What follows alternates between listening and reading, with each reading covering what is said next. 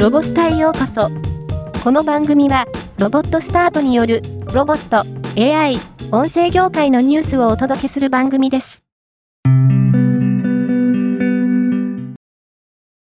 畑ほっとけは、水田除草ロボット、水にゴールの最新版である、2024年モデルの開発を行っていることを明らかにしました。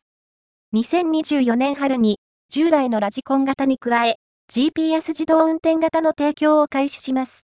合わせて、農家間のシェアリングで、雇用と収益創出を図る地域サポーター制度の説明会も開催します。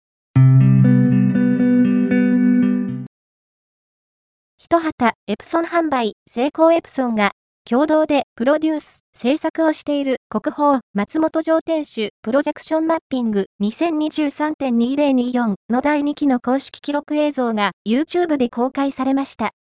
国宝松本城天守プロジェクションマッピング2023.2024は2月18日まで長野県松本市の松本城公園で開催されています。Amazon は大規模言語モデル NVIDIA TensorRT-LLM と GPU を使用した新しい AI 機能を導入し、推論速度を2倍に向上させ、出品者の商品タイトルや説明文などの最適化を高速化しているといいます。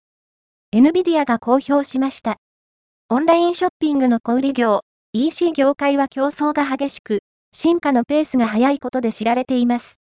売り手は魅力的で有益な商品のキャッチコピーやタイトルを作成して消費者の目を引く必要があり、多くの注目を集めるとともに、信頼も得る必要があります。そこに、NVIDIA の生成 AI、大規模言語モデルが活用されています。今回のニュースは以上です。もっと詳しい情報を知りたい場合、ロボスタで検索してみてください。ではまたお会いしましょう。